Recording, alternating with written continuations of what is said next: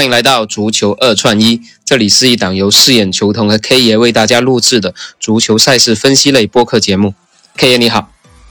饰演球童你好，哎，继续我们的迎战世界杯啊。那昨天两场比赛，法国是顺利的打出来了，英格兰我们是看好走盘的嘛，可能只会赢一个，然后推荐了一个一比零的波胆，没想到最后还是比较强势的，直接是打穿了盘口。另外还是把那个大小球也打出来了。这一场比赛我不知道 K 爷怎么看，这两场有没有一些简单的想法可以复一下盘？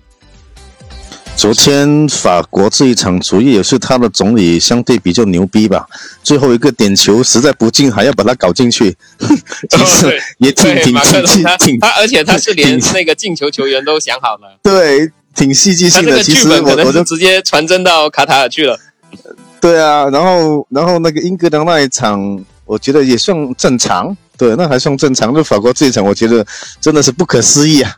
哎呀，哎呀，对呀，疫情疫情搞得全球的经济都不好啊！对对对。那闲话少说了，我们来聊一下今天的两场比赛。那今天两场比赛是我们亚洲东亚的两个近邻出击啊，一个是日本打克罗地亚，一个是韩国更牛了，直接去对战巴西。那这两场比赛我不知道 K 爷怎么看？我们先聊一下日本打克罗地亚这一场。这两场比赛其实就一起聊的，因为他今天晚上这两场比赛跟昨天前天两场比赛应该是一个仿着过来的，因为。前天跟昨天都是大球加上盘，对吧？今天我感觉日本其实有这个实力，可以在九十分钟内逼平克罗地亚的，那么就是下盘。那么巴西对韩国呢？韩国其实是弱了些，但是呢，如果说巴西要赢盘，也未必能够赢得了盘。就是说，呃，赢球输盘的情况之下，我还是选择于下盘。对，那么日本这一场呢，我是看好呃标平零比零跟一比一，巴西这场就直接打二比一的比分。对，嗯，这两场比赛，对，那我也说一下日本打克罗地亚这一场吧，因为历史上啊只有两支球队啊在半场落后的情况下能赢下两场这种小组赛，是一九三八年的巴西跟一九七零年的西德队啊。然后这两支球队呢，最后都杀进了半决赛了。所以日本队它也是第三支这样的球队，那他会不会重蹈杀进半决赛？我不知道 K 爷对日本最终淘汰克罗地亚，然后打进八强，哪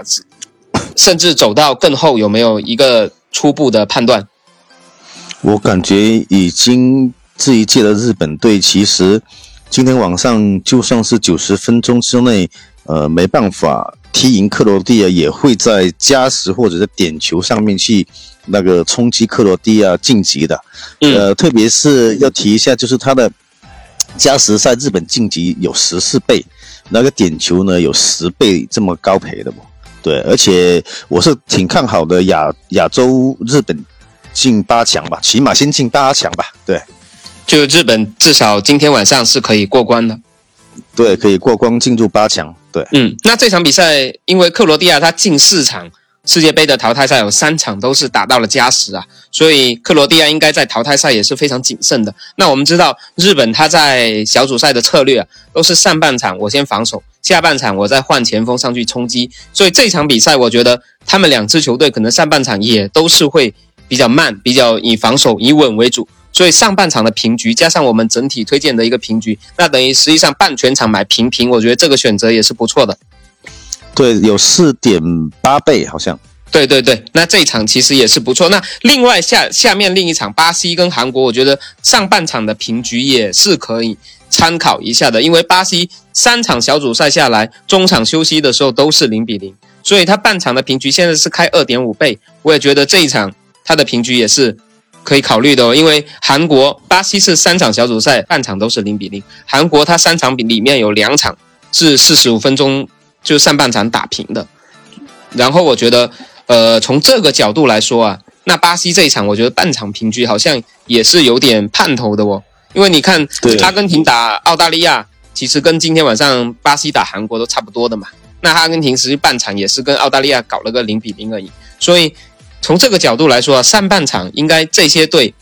守的守攻的攻，但大家还是会相对比较谨慎的。特别是昨天跟前天都陆续出了大球之后，我觉得今天如果是走小球方向，那上半场的平局，上半场这种双方摸索的这种，我觉得会概率会更高一点。而且前面的十六强两两两都已经是出了上盘的，对，今天晚上我感觉到出下盘的几率特别高。对对对对对，所以还是有有有机会的。那其实韩国队还有一个数据哦，我觉得可以分享一下，他在世界杯最后的十二个进球啊，就是最近的十二个进球，全部都是在下半场打进的，然后有七个进球。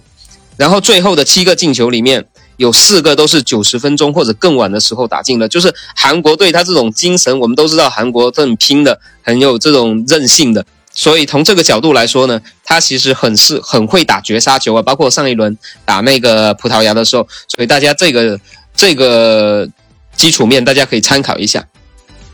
那另外还有一个红黄牌的，也跟大家分享一下吧，主要是巴西的这一场，那巴西整个小组赛只拿了三张黄牌。而韩国在最后两场比赛是拿了四张黄牌。韩国在小组赛的三个对手乌拉圭、加纳、葡萄牙，韩国在对阵他们的时候，他们一共加起来也只拿了三张黄牌。所以从这个角度来说啊，韩国他的进攻他不会让对手很容易就得牌，可能是因为他们基本上都是以防守、快速反击为主，实真实的这种硬碰硬的这种防守的机会不是特别大，所以这场比赛